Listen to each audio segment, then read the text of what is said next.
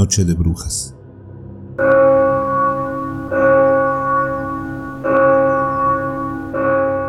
Hola, muy buenas noches.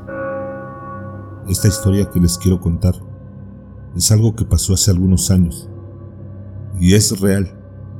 Nadie me lo contó. Yo estuve ahí. De tan solo saber que la voy a contar, se me eriza la piel de nuevo. En ese entonces yo tenía como 14 o 15 años aproximadamente. Y ese día, lo recuerdo muy bien. Estábamos en la hora de la comida, mis padres, mis hermanos y yo.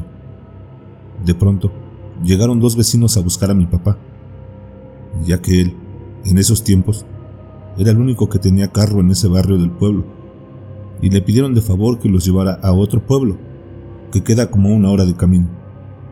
Le dijeron que iban a ver unas cosas de trabajo, y él aceptó en llevarlos. Así que él se marchó con ellos. En el transcurso de la tarde todo era normal, como cualquier otro día, y poco a poco llegó la noche. Ya esperábamos el regreso de mi padre con sus dos amigos. Recuerdo muy bien que pasaban de las 12 de la noche cuando llegaron los tres. Escuchamos el motor del carro al entrar al patio de la casa. Los escuchamos bajar del carro y de repente oímos que hablaban muy fuerte, como desesperados por algo, pero en realidad no sabíamos lo que pasaba. Salimos mis dos hermanos y yo. Mi madre se quedó con mi hermana dentro de la casa, porque mi hermana estaba pequeña. Tenía como cuatro o cinco años. Cuando llegamos a la parte trasera de la casa, donde estaban mi papá y sus amigos, vimos cómo señalaban hacia enfrente, donde está un cerro muy pegado a mi casa. Ahí, en ese cerro, había una casa, y es la única casa que existía en ese lugar. La casa era con techo de lámina de cartón, sin ventanas de herrería o algo por el estilo. Solo la protegían unos plásticos y una puerta de madera muy rústica, sin chapa ni nada. Era una casa muy humilde. Ahí vivió un matrimonio. Eran muy jóvenes y con una bebé recién nacida. Y déjenme decirles que esa noche fue la más aterradora y triste que les pudo pasar. Volviendo al tema, nosotros continuamos ahí parados, observando qué era lo que se alcanzaba a ver en esa casa en plena madrugada. No me lo van a creer, pero se veían dos bolas de fuego alrededor de la casa. Por un momento, llegamos a pensar que eran unas fogatas que ellos habían hecho para calentar un poco su hogar, porque ellos no contaban con energía eléctrica ni con ningún servicio público. Y el lugar era muy frío porque estaba dentro de la vegetación. De momento, vimos cómo esas dos bolas de lumbre empezaron a moverse. Una se alzaba en el aire y la otra se movía alrededor de la casa, como si estuvieran acechando. Era evidente, a esas alturas, que no se trataba de nada normal. Nos dimos cuenta de que eran dos brujas. En ese instante, mi papá fue a casa de uno de mis tíos. Fue para avisarle y pedir auxilio. De ahí fuimos avisando a los vecinos para poder ahuyentar a las brujas. En esos tiempos, el barrio era tan pequeño que a lo mucho se juntaban 20 adultos. Aún con todo y eso, nos reunimos y fuimos caminando con rumbo al cerro. Tratamos de gritar para despertar a los que vivían ahí, pero era imposible. Estaba tan retirado que nunca nos escucharían. En el trayecto del camino, vimos que llegó una bruja más y ella estaba más alto que las otras. De repente, vimos cómo subían y bajaban sobre la casa, como haciendo una figura o una señal, no lo sé. Nosotros continuamos caminando rápido por el camino para ayudar, y de pronto vimos como una de ellas entró por una de las ventanas y las otras parecían como si se hubieran desvanecido. No nos lo podíamos creer. Ya no las veíamos cuando, de pronto, la que entró a la casa salió con muy poca luz, como si se estuviera apagando, y después ya no la vimos. No supimos para dónde se fue. Todo estaba muy oscuro y solo escuchamos un grito muy fuerte. Era un grito desgarrador. Corrimos lo más que se podía para llegar ahí. Y tal vez no lo crean, pero yo solo sé que digo la verdad. Al llegar a esa casa, la mamá ya tenía en sus brazos a la bebé sin vida, con los dedos de una mano morados, y lo demás lo voy a omitir por prudencia hacia los que puedan escuchar este relato. El papá de la bebé nos contó que no escucharon nada, que solo sintieron un sueño muy pesado que no los dejaba despertar, ni moverse. Y lo que los hizo despertar fue el oír de una voz gruesa que le dijo, ya nos vamos. Nos quedamos para ayudarlos, sacarlos de ahí y dimos aviso a las autoridades. Después se hicieron los trámites correspondientes, pero como mucha gente sigue sin creer en esto, su acta de defunción aparece como muerte natural.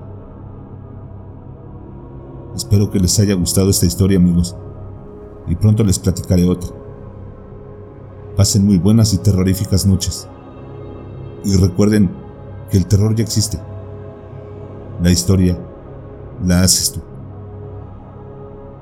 Cuéntame tu historia de terror oficial.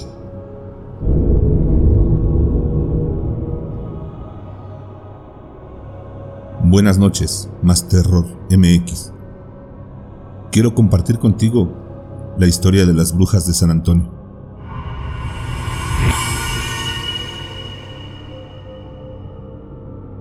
Muchas de las cosas que acontecen en la vida creemos que son acciones fortuitas o al azar.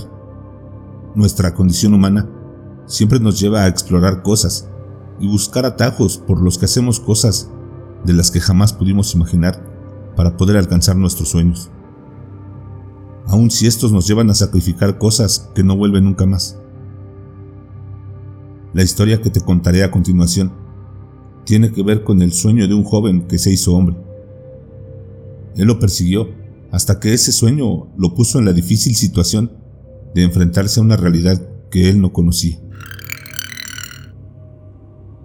Comenzaré diciendo que el nombre del protagonista de esta historia era Omar. Él creció en San Miguel, un pueblito del Valle del Mezquital en Hidalgo, en un hogar con carencias, como la mayoría. Hijo de una madre soltera. Creció en el humilde hogar de sus abuelos, pero lo más duro y difícil para Omar, sin duda, era que éste había tenido un accidente cuando era bebé y había perdido uno de sus ojos.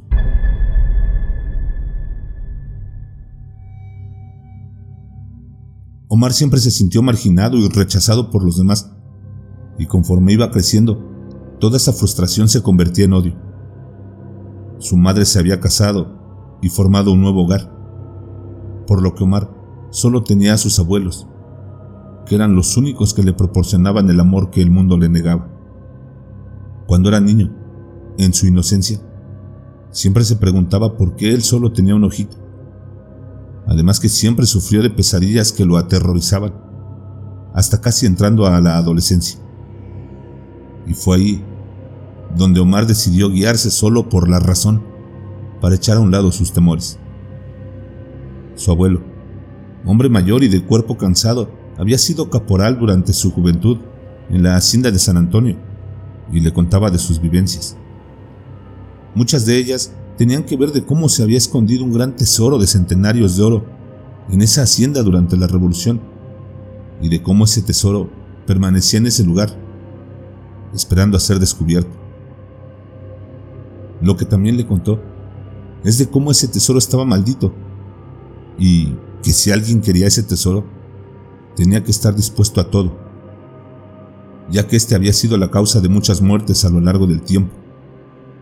Y es que era bien sabido que más de uno, siendo presa de la codicia, al buscar el tesoro se perdía, y en muchos casos quedaban como oídos, solo murmurando cosas sin sentido. El lugar, en la actualidad, solo eran ruinas de lo que un día fue, y se murmuraba entre la gente que era el lugar de la quelarre de las brujas de San Antonio. También se rumoraba que estos perversos seres eran los culpables de tener en jaque a todos los pueblos circunvecinos.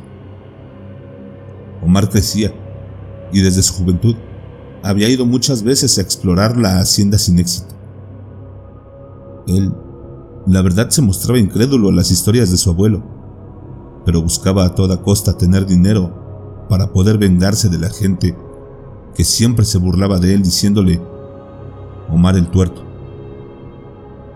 Así transcurrió el tiempo y, a pesar de que se esforzaba trabajando para poder estudiar, al cabo del tiempo tuvo que dejar la escuela para dedicarse por completo al trabajo, para ayudar a sus abuelos que ya eran muy ancianos. Omar trabajaba con don Lauro Uribe, un señor algo enérgico, pero de buen corazón. Él tenía varias parcelas y ganado. Don Lauro deseaba ayudar a Omar. Él le decía a Omar que le recordaba a su nietecito, ya que de estar vivo tendría la misma edad. Un día, Omar le preguntó qué le había pasado a su nieto. Él se cayó un momento y después derramó unas lágrimas y le dijo que las brujas de San Antonio se lo habían llevado. También le dijo,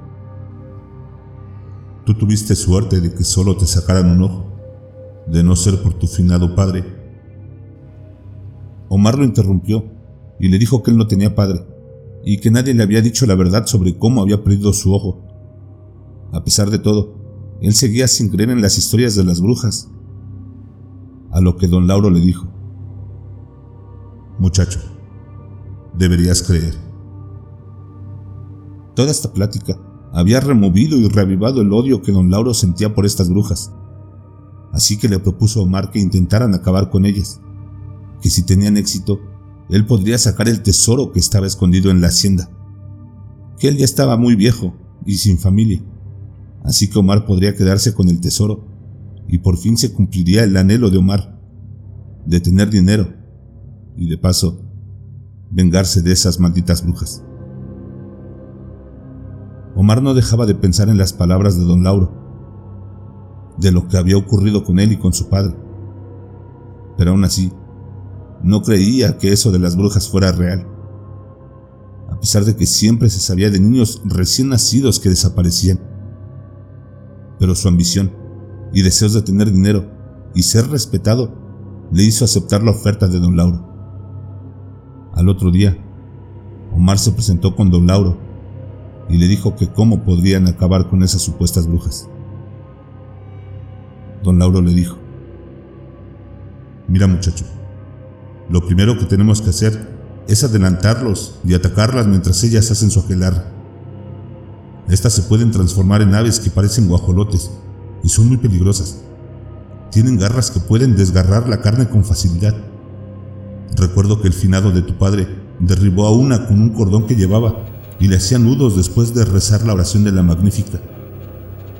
Pero este se distrajo cuando otra de esas malditas te estaba atacando. Él paró de rezar y logró salvarte, pero no tuvo la misma suerte. Y en ese instante arremetieron contra él, causándole una dolorosa muerte, y en su agonía solo quería saber cómo estabas. Así que lo que vamos a hacer es vigilar bien a estas malditas, antes de que se transformen y empiecen su aquelarre. Ellas se quitan partes de su cuerpo para después levantarse como bolas de lumbre tu padre fue buen amigo mío y me contó que cerca de la presa del Huizache acostumbraban a dejar sus piernas y tripas envueltas en costales que dejan entre los sauces chillones de la orilla. Así hicieron esa misma tarde. Don Lauro y Omar, cerca de las ocho de la noche, estuvieron escondidos cerca de la presa cuando vieron a tres señoras ya ancianas que, de momento, empezaron a rezar en un dialecto extraño. Después, ante el asombro e incredulidad de Omar, se sacaron las piernas y las metieron en costales para perderse en la oscuridad, convertidas en grandes bolas de fuego. Fue ahí cuando don Lauro le dijo a Omar, es ahora o nunca muchacho. Así que aprovecharon a hacer una lumbre para después agarrar los costales con las piernas de las brujas. Cuando lanzaron los primeros dos costales, se comenzaron a escuchar unos gritos desgarradores de dolor, y fue cuando estos horrendos seres regresaron y comenzaron a revolcarse agonizantes. Pero faltaba una. Cuando ésta llegó, suplicaba para que no quemaran sus extremidades, y en su desesperación les ofreció el tesoro de la hacienda a cambio de su vida. Don Lauro le dijo a Omar, Es tu decisión, muchacho. Puedes tener el dinero que siempre quisiste o vengarte de estas malditas. Omar le respondió, Ya tengo lo que siempre quise. Siempre anhelé el amor de un padre, y gracias a usted descubrí que él siempre me amó y que se sacrificó para que yo viviera. Mientras lanzaba el costal al fuego y las brujas ardían en un terrible y asqueroso espectáculo. Después de esa noche, Omar jamás volvió a ser el mismo, ya que valoró más todo lo que tenía. Cuidó a sus abuelitos hasta que estos fallecieron. Don Lauro, al cabo de un tiempo, murió dejando una cuantiosa herencia para Omar. Y fue ahí cuando de la manera menos esperada cumplió su sueño de ser alguien rico y respetado. Gato oscuro.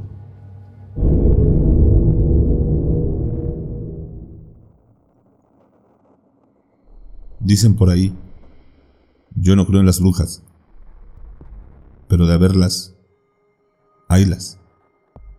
Y estos dos relatos que amablemente nos han compartido, Cuéntame tu historia de terror oficial y gato oscuro, nos pueden demostrar la existencia de estos seres.